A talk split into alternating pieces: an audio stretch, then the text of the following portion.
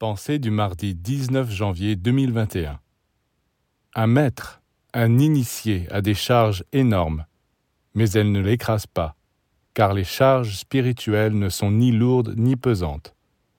Si vous voulez répandre la lumière dans le monde, en apparence vous vous surchargez, mais en réalité vous devenez plus léger.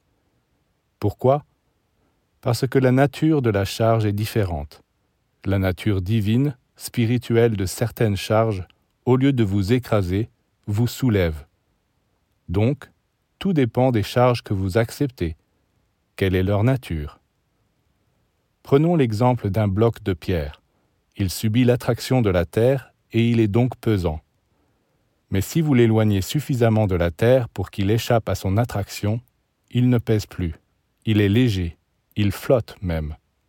Donc, si vous savez transporter vos fardeaux au-delà de la limite de l'attraction terrestre, non seulement ils ne pèsent plus sur vous, mais c'est eux qui vous soulèvent comme un ballon et vous montez.